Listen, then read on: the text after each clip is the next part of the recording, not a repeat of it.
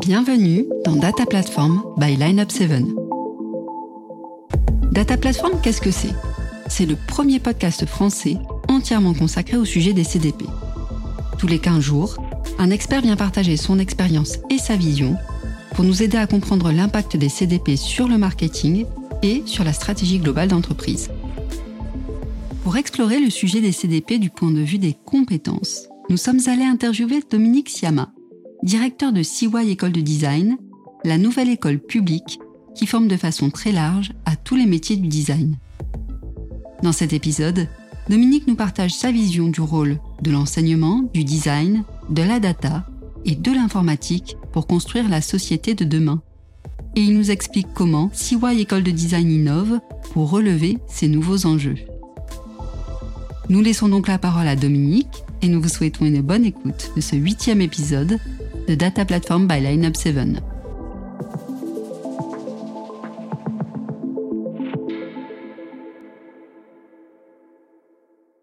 Bonjour Dominique. Bonjour. Je te souhaite la bienvenue dans le podcast Data Platform by Lineup 7. Merci. Alors pour démarrer cette interview, euh, je te propose de te présenter, de nous parler de ton parcours et aussi de ton métier actuel. Très bien, merci beaucoup déjà pour cette opportunité de, partager avec toi tout ça. Donc moi, je m'appelle Dominique Siama, euh, je suis un mathématicien, un informaticien de formation. Donc euh, j'ai passé l'essentiel de ma carrière hein, dans le domaine des nouvelles technologies. J'ai 68 ans, donc je suis né professionnellement avec le PC, hein, très exactement, donc en 1980, un an avant même. Et j'ai eu cette chance de suivre la révolution numérique et d'y participer, euh, d'y contribuer à ma manière aussi. Donc moi, je viens du monde de, l'intelligence artificielle. J'ai travaillé pendant euh, près de dix ans dans ce domaine-là jusqu'en 95. Hein. Je me suis intéressé aux problématiques de, résolution de problèmes très complexes aussi, dans les années 90, avant de découvrir le multimédia, une sorte de pont entre la narration et, la technologie, euh, qui m'intéressait beaucoup parce qu'une de mes autres passions, c'est de raconter des histoires. Donc euh, je trouvais qu'avec les nouvelles technologies, justement, ce pont était un pont que je pouvais emprunter facilement. Et puis, euh, je me suis intéressé au monde euh, des médias à un moment donné, puisque j'ai travaillé pour La Tribune. J'étais le premier éditeur électronique de La Tribune, qui était le deuxième journal économique euh, en France à la fin des années 90. Et j'ai pu expérimenter justement entre autres de la mise à disposition de contenu. Hein. je crois que j'avais probablement inventé le premier CMS du monde, hein, puisque en fait en 97 il y avait l'intégralité de journal qui était mis à disposition automatiquement sur Internet gratuitement. Et avant de rencontrer une école de design qui s'appelle Strat École de Design en 98, pour créer le département multimédia, et une école dans laquelle j'ai pris de plus en plus de poids, puisque j'ai commencé à faire des cours de communication, puis ensuite à se faire le suivi de tous les diplômes, pour le rejoindre définitivement en 2007, pour créer un département qui s'appelait Système Objet Interactif, qui s'intéressait à l'intelligence artificielle dans l'objet. On était des pionniers. Et euh, j'ai créé son activité de recherche en 2010. J'ai pris sa direction en 2013. J'ai dirigé cette école pendant sept ans avant de la quitter, école privée, pour créer Siwa École de Design, la première école de design jamais créée dans une université en France, et avec l'idée de euh, complètement révolutionner l'enseignement du design pour le mettre à la hauteur des défis du monde, puisque je suis de ceux qui pensent que le design est cette culture hégémonique c'est-à-dire qui a vocation à s'imposer à tous euh, et, tout le temps pour se mettre au service euh, des gens, de l'humanité et de son futur, en espérant justement être capable de lui en donner un. Alors aujourd'hui, donc tu es directeur de CY École de Design. C'est donc une nouvelle école publique qui forme euh, de façon assez large à tous les métiers du design, avec une approche qui est assez innovante. En quelques mots, est-ce que tu pourrais nous présenter alors à la fois l'école, sa raison d'être et euh, les formations qu'elle propose aujourd'hui. Oui, bien sûr. L'école, c'est une école qui, essaie de, briser deux murs. Hein. Le premier mur, c'est le mur de l'argent, celui des écoles privées. Hein. C'est-à-dire faire une bonne école de design privée, bah, ça coûte de l'argent. Hein. Ça coûte entre, on va dire, entre 8 000 et 12 000 euros par an. C'est quand même beaucoup. Il y a un autre mur qui est celui des écoles publiques, c'est le numerus clausus, c'est-à-dire que c'est très compliqué d'entrer dans une école de design public en France, parce qu'entre 97 et 93% de ceux qui y candidatent n'y rentrent pas, et donc vont se diriger vers les écoles privées. Et puis il y a un autre point qui est très important, c'est aussi de professionnaliser nos étudiants, c'est-à-dire que les écoles privées en règle générale professionnalisent bien leurs étudiants, mais avec assez peu d'ambition intellectuelle. Et inversement, les écoles publiques ont plutôt l'ambition intellectuelle parce qu'elles sont, c'est le monde académique, mais en même temps avec une assez faible capacité à professionnaliser les étudiants du fait d'un rapport un peu névrotique à, l'entreprise, à l'argent, à l'économie. Et donc nous, on voulait prendre le, meilleur des deux mondes, c'est-à-dire professionnaliser évidemment, briser l'humorus claudius et euh, avoir une relation euh, saine et euh, active vis-à-vis de, l'entreprise au sens large du terme, hein, ça peut être service public, des associations évidemment, et puis être à l'auteur des défis du monde, c'est-à-dire comme sortir de, le design de ce qu'il a été au 19e siècle, à savoir un design industriel, hein, un service de l'industrie, sortir de ce qu'il a été au 20e siècle, c'est-à-dire un design au service du désir, la désirabilité des objets, contribuer à la société de consommation, mais pour le, resynchroniser avec les enjeux du, du 21e siècle, qui sont les enjeux en fait politiques, hein, c'est-à-dire comment on crée les conditions pour pouvoir vivre ensemble en harmonie, permettre à chacun d'accomplir son projet personnel et en même temps d'assurer l'avenir, c'est-à-dire de ne pas simplement créer les conditions de nos propres expériences réussies, mais s'assurer que nos enfants, les enfants de nos enfants, les enfants des enfants de nos enfants, etc., eux-mêmes auront cette chance. Donc c'est ça qui motive la création de l'école. Euh, et c'est en ce sens-là qu'elle est révolutionnaire. Et donc c'est une école publique qui va être payante un peu, trois premières années, mais pas les deux, dernières années, qui va être gratuite pour les boursiers. Donc vraiment toutes les classes sociales peuvent y accéder. Et puis avec euh, un programme révolutionnaire dans son contenu, puisqu'il s'agit euh, de former des designers qui vont travailler de la matière à la décision. C'est-à-dire qu'il s'agit pour nous de former des designers qui vont s'intéresser à des sujets qui sont très très proches de la matière, puisqu'on va avoir un problème de gestion de la ressource, et aussi très très proche de la décision, c'est-à-dire capable d'amener le design dans le processus de prise de décision de son orchestration. Parce que si on en est là où on en est, c'est-à-dire en fait dans une situation catastrophique, c'est que probablement jusqu'ici on n'a pas pris les bonnes décisions, et en tout cas les, les paradigmes qui président à la prise de décision, c'était pas les bons. Sinon, on serait pas dans cette situation-là. Et nous, on considère que le design, en tant que culture du projet, hein, c'est-à-dire une culture qui rassemble des disciplines complètement différentes, mais concentrée sur le projet humain, eh bien, le design, bah, c'est le paradigme qui va nous permettre de prendre les bonnes décisions. Donc, ça veut dire qu'il faut former des designers qui vont être capables de participer à la prise de décision. Et donc, il faut les former à ce que c'est qu'une organisation humaine, comment ça fonctionne, quels sont les enjeux, quels sont les, savoirs hein, qui sont mis en œuvre. C'est beaucoup de sciences humaines et sociales, énormément de sciences humaines et sociales pour comprendre les situations de vie des gens. C'est euh, beaucoup de pratiques artistiques, évidemment, parce que le dessin, ça fait réfléchir différemment. C'est beaucoup de culture générale aussi, parce qu'il faut des références pour pouvoir comprendre le monde. C'est beaucoup de projets, parce qu'il faut absolument euh, bah, que la culture du projet, elle est induite par le fait qu'on a fait beaucoup de projets. Donc les étudiants vont en faire 20, évidemment. C'est l'importance de la matière aussi. Hein, C'est-à-dire qu'on ne peut pas considérer le monde comme juste euh, des données dans du cloud. Mais non, ce sont des corps qui se baladent dans l'espace, qui interagissent pour le pire comme pour le meilleur, et donc euh, et avec des objets. Donc la matière et entre autres la matérialité de nos corps est déterminante. Et puis il faut les professionnaliser, c'est-à-dire qu'il faut leur donner les talents qui vont leur permettre d'être des grands professionnels, parler anglais, parler en public, se rapproprier son corps, euh, bien connaître son projet personnel, être accompagné tout au long de ces six années. Donc ça c'est ça le programme révolutionnaire qu'on met en œuvre pour former des designers de la matière à décision, mais pas que des designers, puisqu'on forme aussi des ingénieurs, designers, en six ans. C'est une première en France, ça n'existe pas.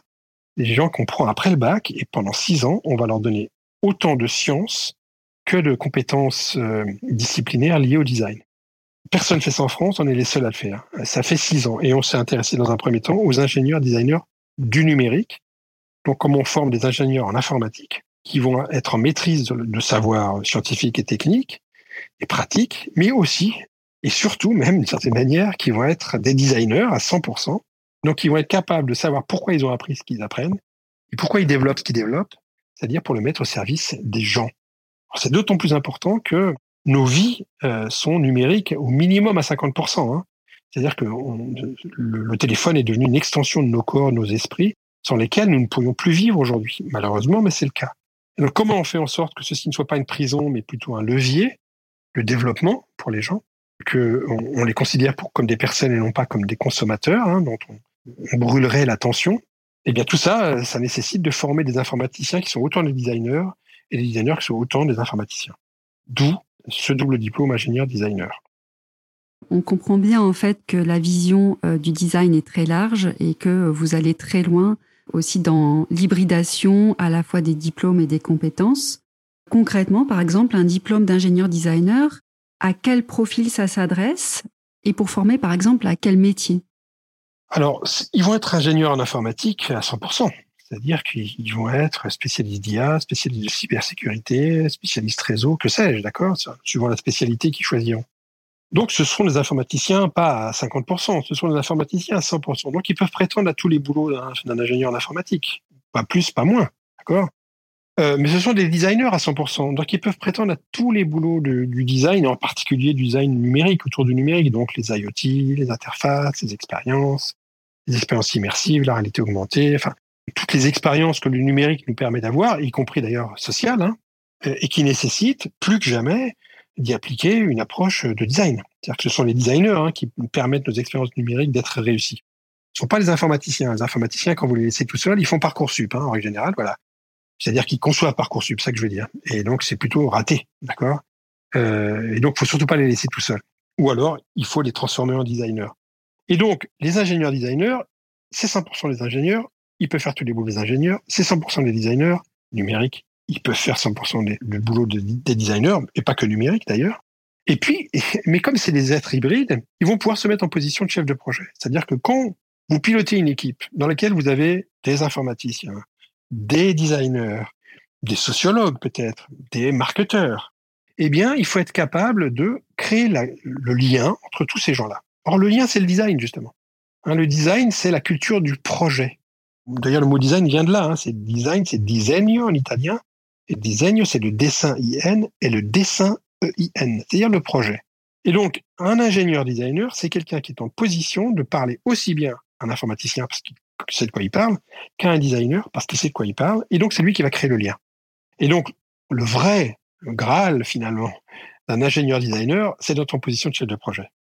Donc, on élargit complètement euh, en quelque sorte le périmètre euh, que l'on a signé jusque-là, on va dire, à l'informaticien, entre guillemets. Alors, puisque toi, tu es euh, dans le domaine euh, de l'informatique et de l'IA depuis, depuis très longtemps, comment tu vois l'évolution de ces métiers, de l'informatique et de la data aujourd'hui?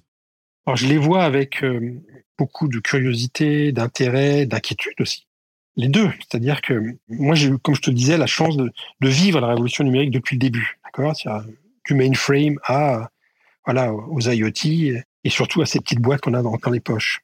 Et en, ayant anticipé l'importance du numérique, c'est pas quelque chose que je, d'une certaine manière, qui m'a étonné. Je l'attendais plutôt.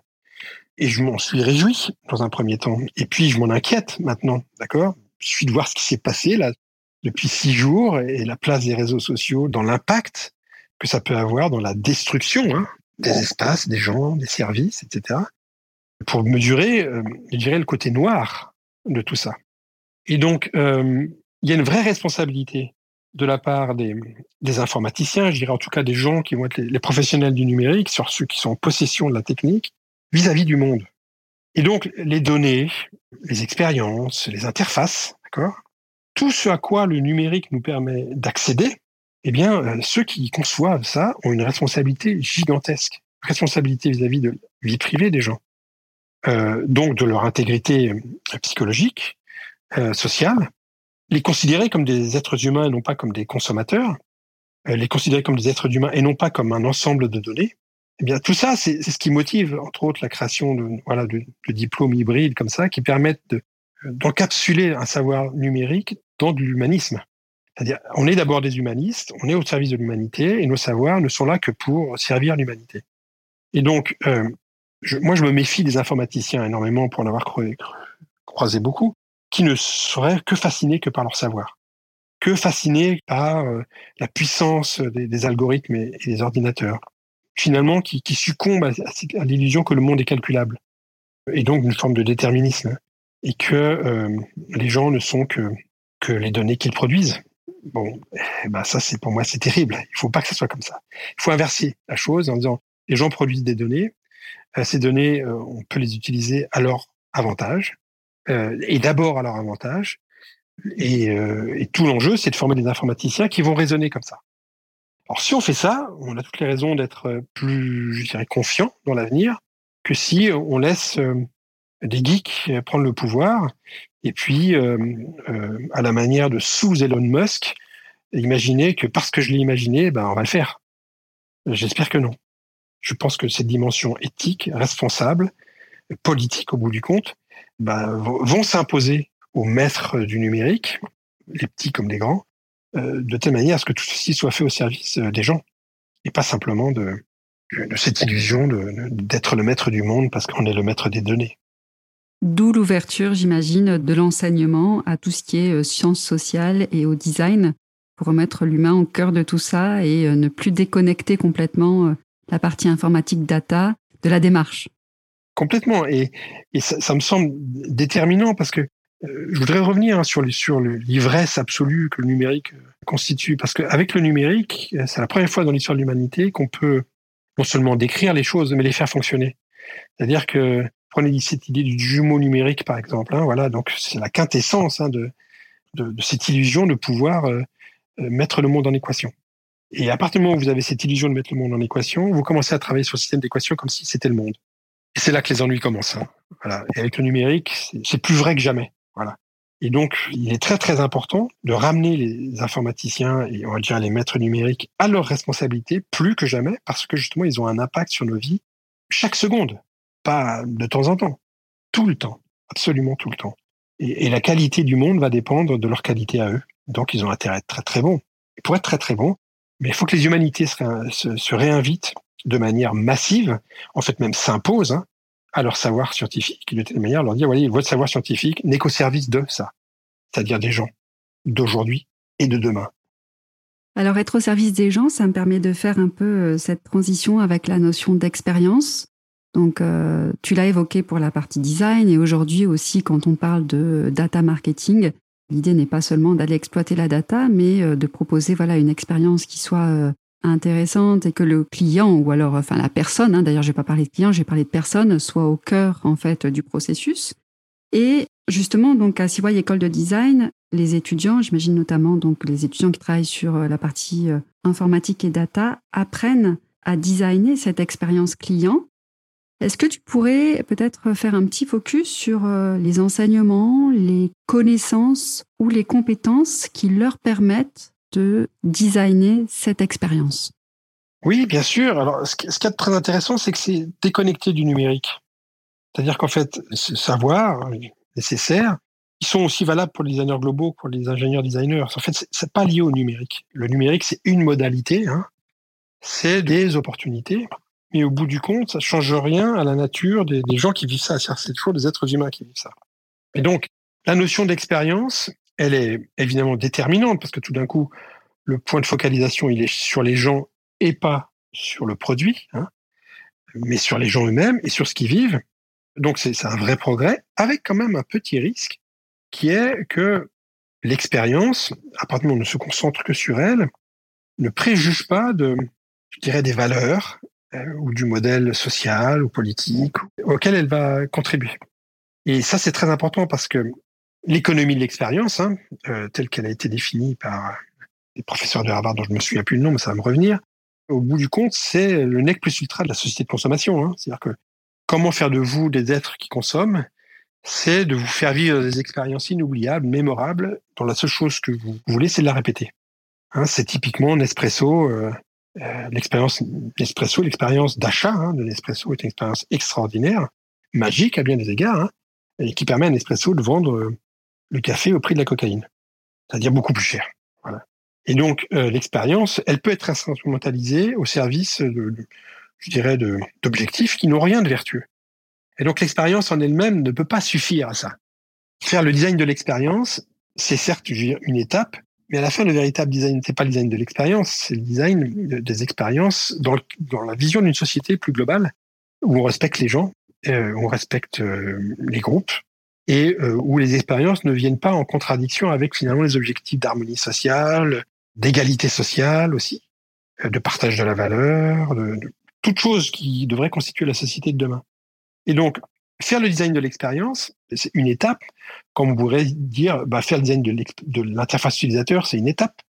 Comme on pourrait dire que faire le design de l'ergonomie, c'est une étape comme on pourrait dire que euh, faire l'expérience de la sensibilité, par exemple, au toucher ou à la vue, c'est une étape. Mais euh, au bout du compte, l'expérience doit être vue dans quelque chose de plus grand qui est la vie. C'est à quoi ça contribue à la qualité de la vie des gens, cette expérience. Et c'est ça, en fait, qu'on nous, veut faire dans le cadre de l'école. C'est-à-dire, on, dit, on, veut donner des savoirs, des références à nos étudiants qui vont leur permettre de lever la caméra et dire, mais sinon, c'est quoi la big picture à laquelle moi je contribue? Et en quoi cette expérience sur laquelle on me demande de travailler, euh, est-ce qu'elle est conforme à ce que je, on doit faire? Par exemple, dans le respect du vivant, dans le respect du futur, dans le respect des minorités, euh, dans le respect des, égalités sociales, etc. Et donc, on dépasse ce simple point de vue de l'expérience, on regarde quelque chose de beaucoup plus large, euh, qui est celui de la société, en fait. Hein.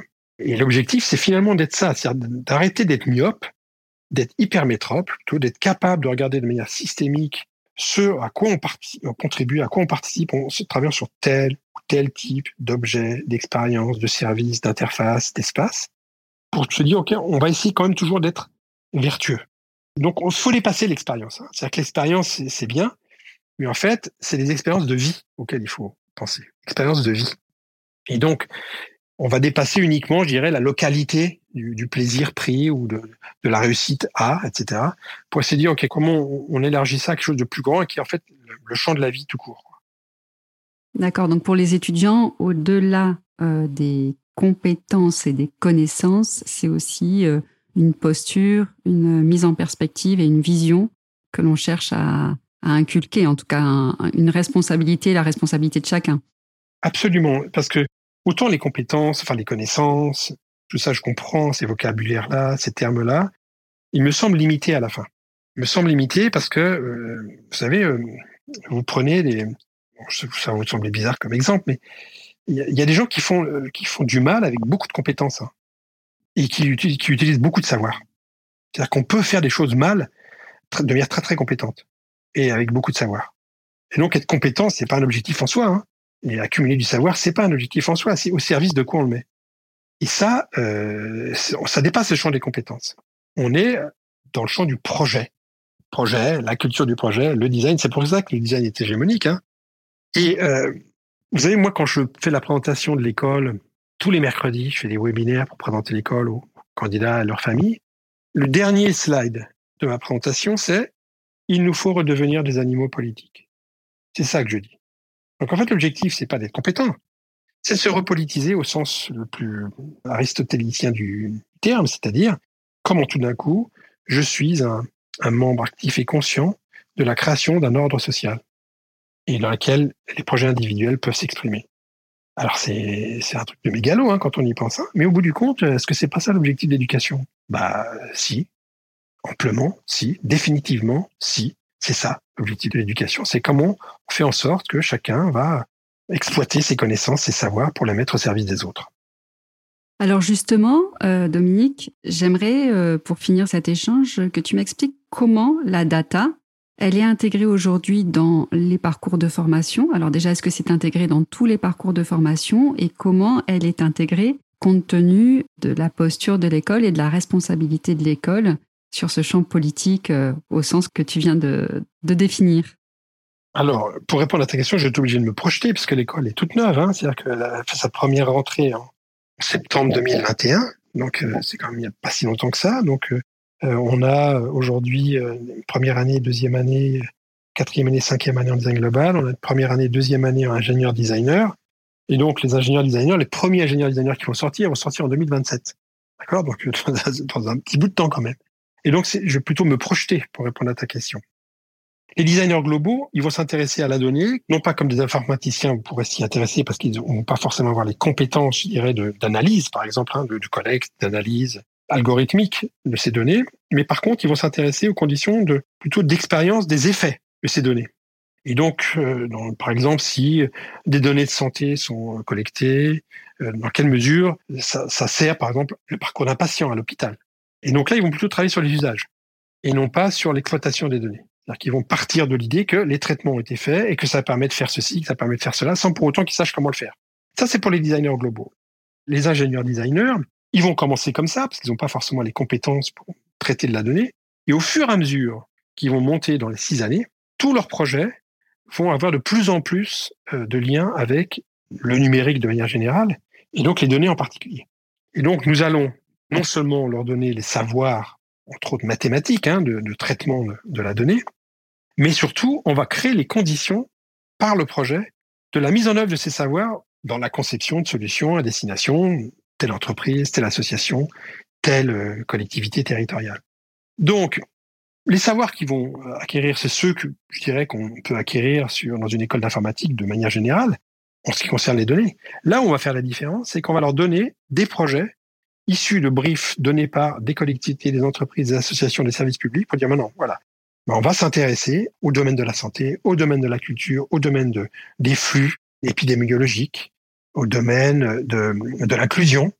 Euh, et puis, euh, ben, il va falloir que non seulement vous imaginiez des scénarios d'usage, mais qu'en plus, vous les, démontriez que la, la pertinence qu'il y a d'utiliser telle et telle et telle donnée de telle et telle manière parce que vous avez les moyens techniques de le faire. Et donc, en fait, la vraie différence qu'il va y avoir dans notre école, c'est le contexte du projet qui va permettre justement de faire la connexion entre je sais quelque chose et voilà à quoi ça sert. C'est ainsi que s'achève le huitième épisode de Data Platform by Lineup 7. Merci à Dominique qui nous a permis de comprendre que l'enseignement doit lui aussi se décloisonner pour apporter les compétences et la vision nécessaires au métier de demain. Formation hybride, réflexion sur l'usage de la data, réintégration des sens sociales dans tous les cursus et travail en mode projet sont autant de leviers pour former des profils capables de répondre aux problématiques des organisations et de la société. Si cet épisode vous a plu et que vous souhaitez poursuivre l'exploration, n'hésitez pas à vous abonner à Data Platform by Lineup 7. Vous pouvez également liker, partager et noter ce podcast afin de nous aider à le faire connaître. Ce podcast vous est proposé par l'agence de data marketing Lineup 7. Il a été conçu par Fleur Chrétien et réalisé par Monkey Sound Studio.